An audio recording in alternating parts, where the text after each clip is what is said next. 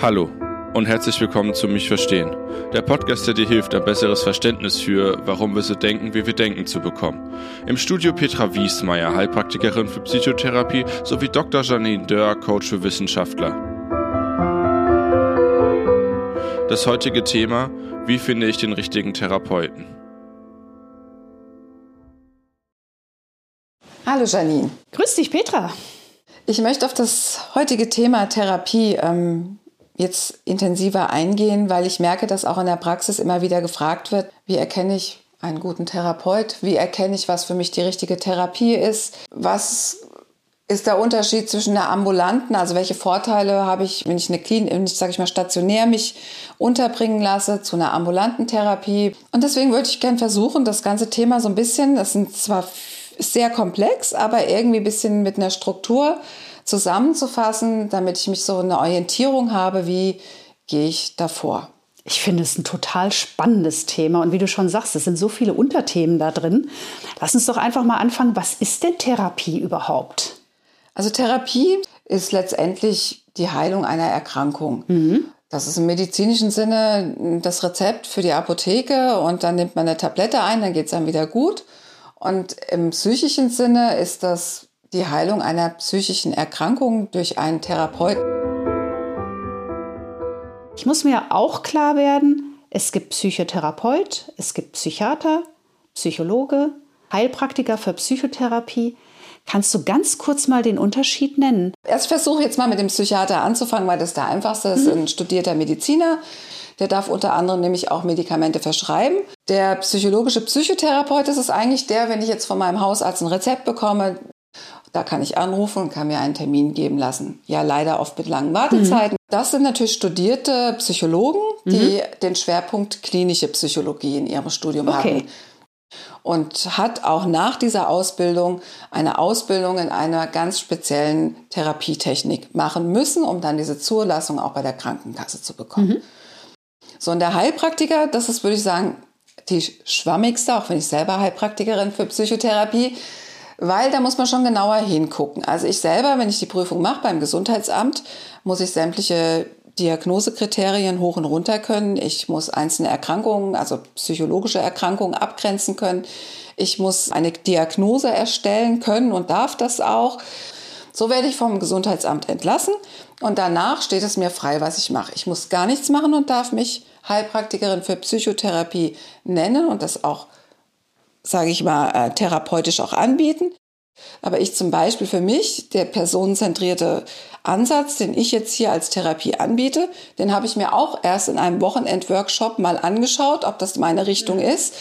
Ich hätte danach anfangen können zu therapieren, habe mir aber dann vorgenommen, das auch in einer zweijährigen Ausbildung wirklich so zu festigen, dass ich mich mit gutem Gewissen in der Therapie ja einsetzen, also für andere Menschen einsetzen kann.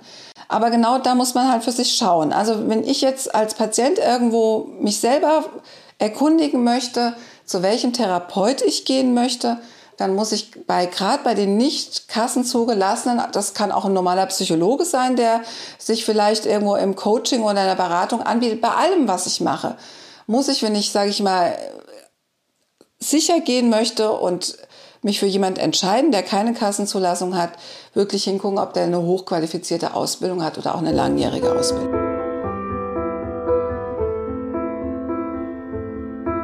Hast du eine Idee, wie ich die für mich passende, das für mich passende Verfahren finden kann? Indem ich von dem Problem, was ich habe, ausgehe. Also wenn ich, sage ich mal, ein Familienproblem habe, dann macht es vielleicht Sinn, sich an eine Familientherapeutin zu wenden. Mhm. Wenn ich Thema Raucherentwöhnung, dann würde ich ja, ich meine, unter, unser Internet bietet eine ganze Menge an Informationen, dann würde ich wahrscheinlich auch über die Hypnosetherapie stolpern und könnte mich vorab schon mal informieren, was heißt das denn? Wenn ich mit einer persönlichen Krise unterwegs bin oder mich depressiv fühle, dann bin ich wahrscheinlich einfach bei einem normalen Gesprächstherapeuten erstmal an der richtigen Anlaufstelle. Wenn ich ein berufliches Problem habe oder eine Neuorientierung in meinem Leben anstrebe, dann ist vielleicht so ein berufliches Coaching. Und dann google ich ja genau nach diesen Begrifflichkeiten. Also das heißt, du würdest im Prinzip die Themen als Schlüsselwörter erstmal in die, in die Suchmaschinen ein. Ich habe ja ein Vorgespräch dann mit einem Arzt, der wird mir ja dann schon sagen, auf welche Therapierichtung, mhm. der würde das dann einordnen.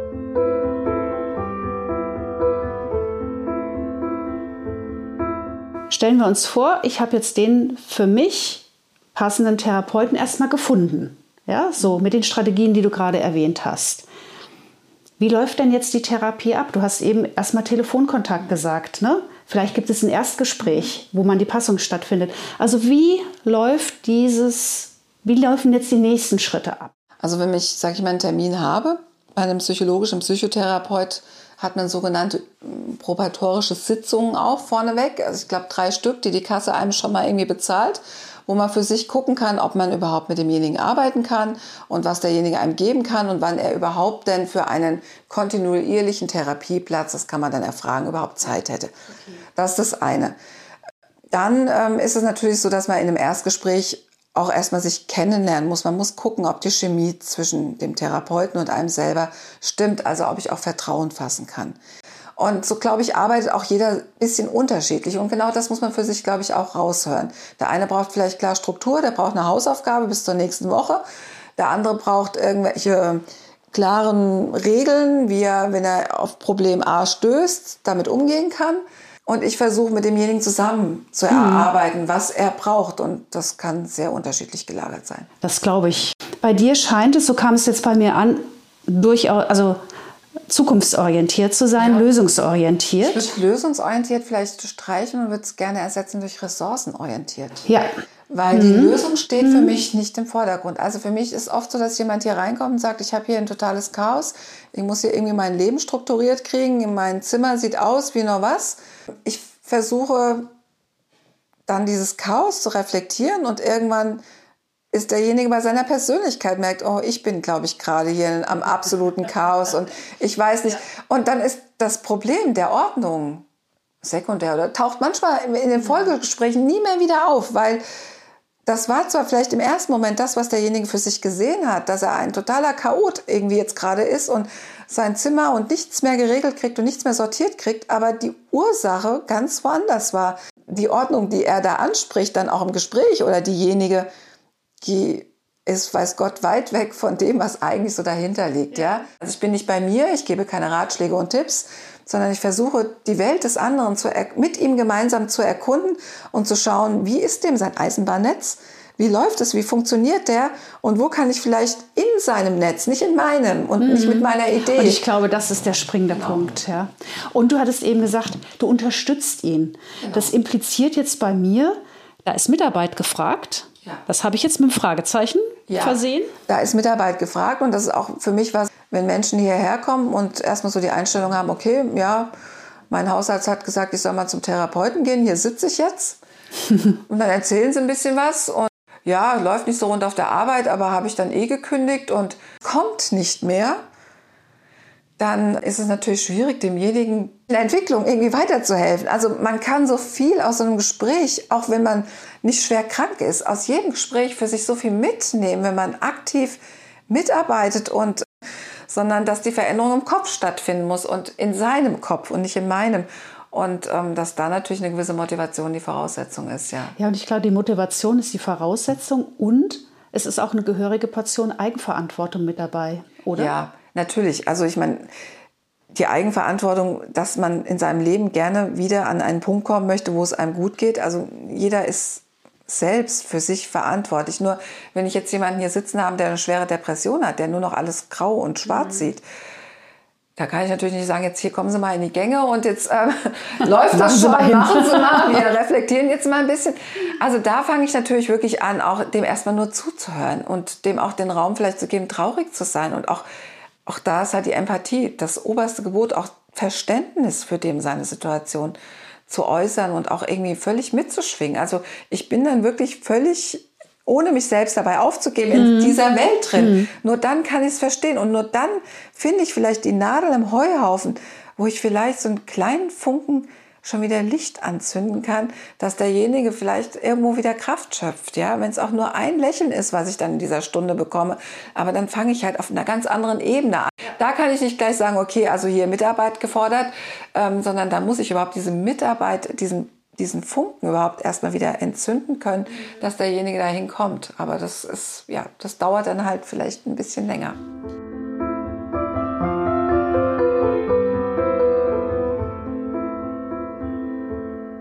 Was ich mich oft schon gefragt habe, ist, gibt es einen Unterschied zwischen Therapie und Coaching und wenn ja, welchen?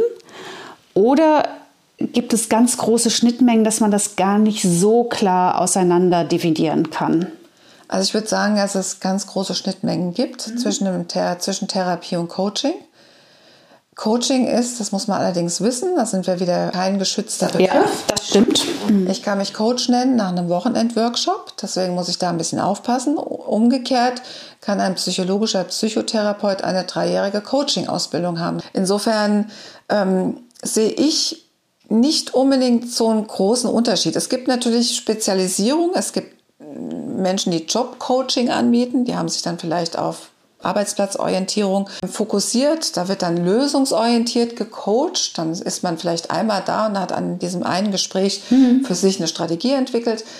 Aber man kann auch, wenn ich eine Krise habe in meinem Leben, zu jemandem gehen, der eine Coaching-Ausbildung hat. Und wenn er da, sage ich mal, eine gute Qualifikation hat, dann kann der das genauso letztendlich wie ein Therapeut. Er darf keine Diagnosen stellen, ganz klar. Mhm. Er ist kein Therapeut. Und sage ich mal, wenn ich jetzt mit einer Schizophrenie oder mit Wahnvorstellungen, dann müsste auch ein Coach einem ganz klar sagen, hier ist die falsche Adresse. Aber ich da gehe ich immer davon aus, dass wir immer den ersten Weg über den Hausarzt haben, der, weil der auch vielleicht dann im Gespräch schon raushören kann, ist das jetzt irgendwie nur eine Krise oder eine leichte depressive Verstimmung oder steckt hier eine ernsthafte psychische Erkrankung dahinter? Ja. Dann wiederum sollte ich den Weg zum Therapeuten Ja, das kann ich gut verstehen. Das ist so die erste Vorsondierung schon mal. Ja.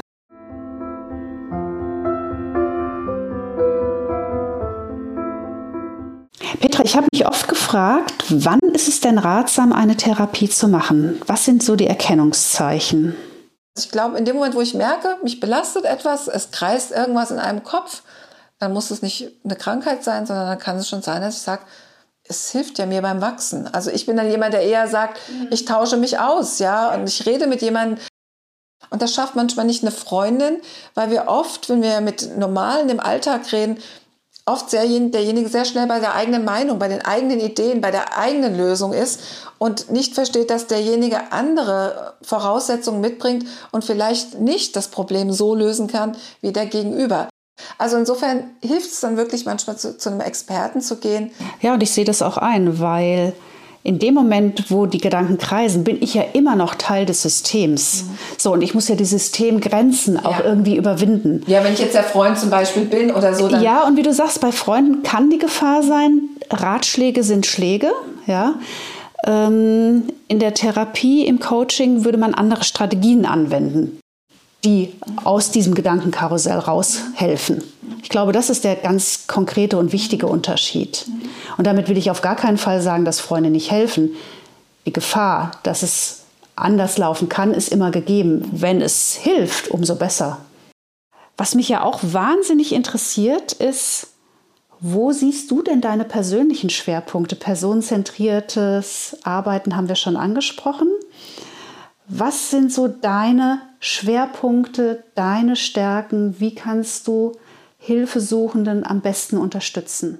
Warum ich das für mich als Schwerpunkt gewählt habe, weil das so eine Nachhaltigkeit hat. Also weil ich merke, wenn die Menschen wieder zurück in ihr Leben finden, wieder so ein bisschen zu ihrem Ich kommen, das Bauchgefühl wahrnehmen, auch selber lernen, durch meine Art zu reflektieren, manchmal auch schon schaffen, sich selber zu reflektieren, mhm. wenn wieder was Neues mhm. dazukommt, das heißt, die wachsen irgendwo auch in ihrer Mitte, immer mehr und mehr von Gespräch zu Gespräch. Also diese Therapie, diesen Ansatz, meinen Reflektieren, auf sich sogar selbst anzuwenden und hinterfragen dann plötzlich viel schneller, hm, was habe ich da jetzt für ein Problem, was macht das eigentlich mit mir, dass sie mehr und mehr auch wieder Kompetenzen entwickeln, wie sie sich selber in konfliktreichen Situationen, also ihre eigenen Ressourcen werden mehr und mehr gestärkt und die Ich-Stärkung findet so statt, dass sie wachsen eigentlich an diesem Ansatz. Und insofern bin ich überzeugt von dem, was ich mache, was ich tue, weil ich glaube, dass ich damit den Menschen im Gesamten unheimlich viel mitgeben kann.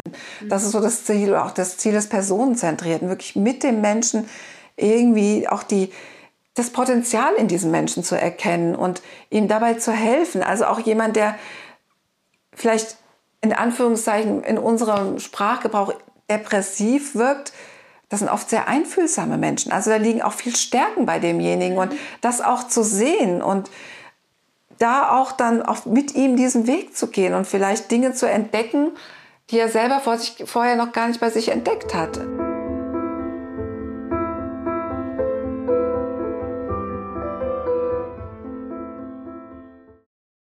Petra, eine Frage.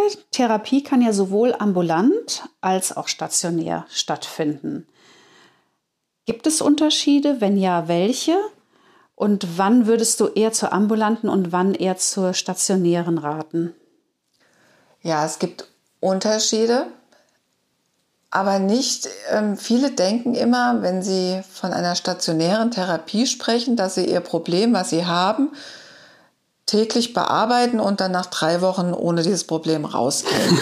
Eine schöne Vorstellung eigentlich. Eine schöne Vorstellung. es ist aber in der Regel so, ich weiß nicht, wie, es sind glaube ich zwei Gespräche maximal, sogar manchmal, ich hatte jetzt auch eine Klientin gehabt, die nur ein Gespräch pro Woche beim ähm, psychologischen Psychotherapeuten in der Klinik hatte, dass die Gespräche an sich nicht häufiger stattfinden. Der Vorteil einer stationären Therapie in einer Klinik ist, ich komme erstmal aus meinem Alltag raus. Das heißt, für jemand, der zum Beispiel äh, viel Arbeitsbelastung außenrum hat, Familie, Job, dann macht es vielleicht manchmal Sinn, denjenigen aus dem System rauszunehmen, zu sagen, der geht drei Wochen stationär.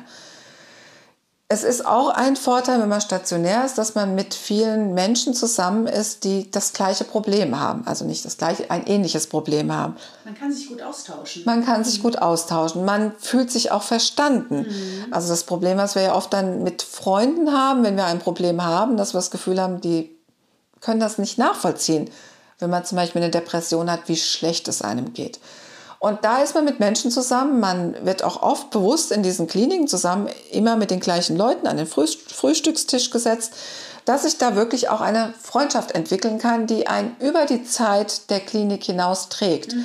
Also die Menschen treffen sich da manchmal auch dann in gewissen Rhythmen wieder, tauschen sich immer wieder aus und finden vielleicht in dieser Gruppe sogar wieder irgendwo einen Halt und ja, ein Verstanden fühlen, aber lachen auch gemeinsam und gehen gestärkt auch vielleicht zusammen dann durchs Leben danach.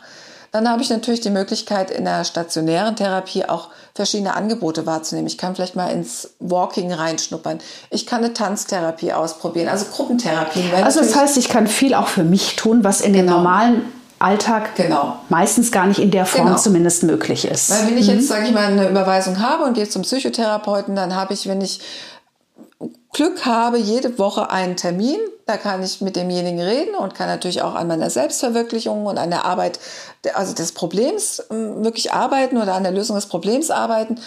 Aber ähm, ich habe nicht die Möglichkeit, vielleicht noch mehr auszuprobieren, was mir gut tut. Also vielleicht ist auch die Musiktherapie das, wo ich mein, merke, da kann ich alles loslassen, fühle mich freier und kann das wieder. Also ich habe viele, viel mehr Experimentiermöglichkeiten wenn ich stationär oder in der Klinik, in der Reha untergebracht bin, auszuprobieren und für mich zu finden, wie wenn ich natürlich jetzt ambulant bin. Ambulant hat natürlich den Vorteil, ich kann alles nebenbei normal weitermachen, muss mich deswegen nicht krank schreiben lassen oder nicht aus meinem beruflichen Alltag rausgehen.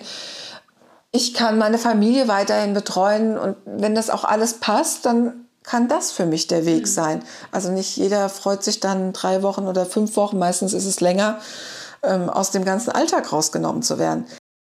Also das muss man für sich so ein bisschen abwägen. Das ähm, Sucht, sage ich mal, oder bei auch bestimmten Erkrankungen macht einfach eine stationäre Sache auch Sinn, wenn es um Entzug geht. Das ist ambulant fast nicht zu stemmen, nicht oder? Zu stemmen, hm. ja.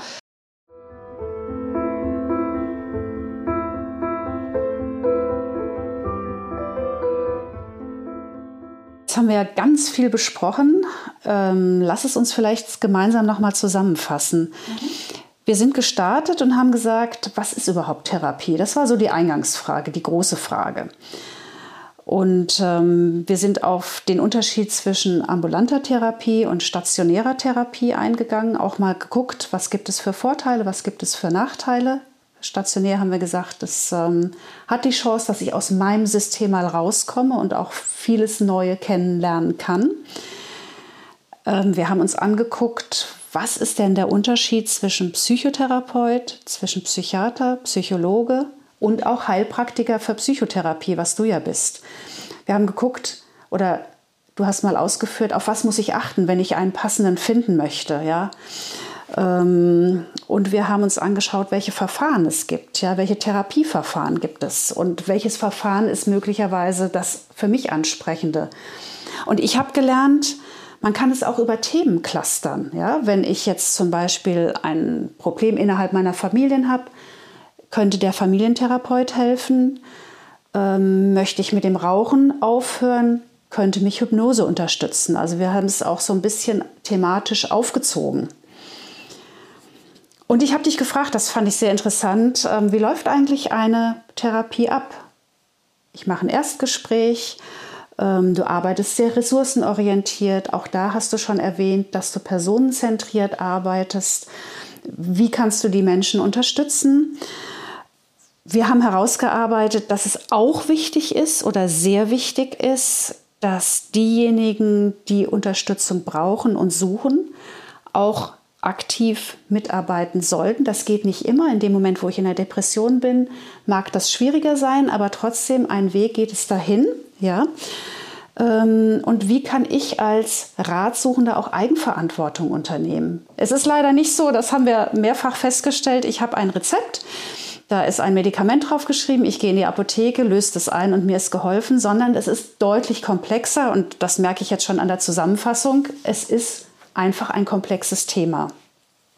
Ja, und das Wichtigste für mich ist, wo hast du deine persönlichen Schwerpunkte gesetzt? Und du hattest gesagt, die persönlichen Schwerpunkte ist bei dir in der personenzentrierten Therapie, weil es Strategien an die Hand gibt, die jetzt nicht nur das Problem lösen, weswegen der oder diejenigen zu dir in die Praxis kommen, sondern was ressourcenorientiert auch zukünftig für andere Probleme helfen kann, einfach weil die Strategien erlernt sind, verstanden sind und auf andere Schwierigkeiten, Herausforderungen angewendet werden können.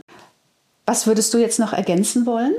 Im Moment jetzt nichts, weil ich merke, das ist mir jetzt so bewusst geworden, wo wir jetzt so drüber gesprochen haben, dass es wirklich sehr viel eigentlich zu dem Thema zu sagen gibt ich hoffe, dass ich jetzt hier somit ein bisschen einen Einblick in das Thema geben konnte für alle, die jetzt zuhören. Und ich hoffe, ja, dass durch diesen Dschungel man sich jetzt so ein bisschen vielleicht eine kleine Orientierung bekommen hat. Ich möchte vielleicht eine Sache noch ergänzen, dass ich bin genauso an die Schweigepflicht gebunden wie ein psychologischer Psychotherapeut ja, man setzt es irgendwie voraus, aber es wird nicht ausgesprochen. Und das möchte ich hier als Botschaft nochmal mitgeben, dass die Schweigepflicht für alle, die therapeutisch arbeiten, gesetzt ist. Mhm. Also das ist einfach ganz klar, die ist vorhanden. Ansonsten glaube ich, ja, kann ich jetzt nur das Ganze abschließen mit, schenkt euch noch eine Minute Zeit zum Entspannen. Bis zum nächsten Mal. Bis zum nächsten Mal. Und ihr dürft mir natürlich gerne immer schreiben, für Anregungen, Fragen oder Themen, die euch interessieren, gerne eine Nachricht an mich. Meine E-Mail-Adresse und meine Webseite findet ihr hier unten in den Show Notes. Vielen Dank.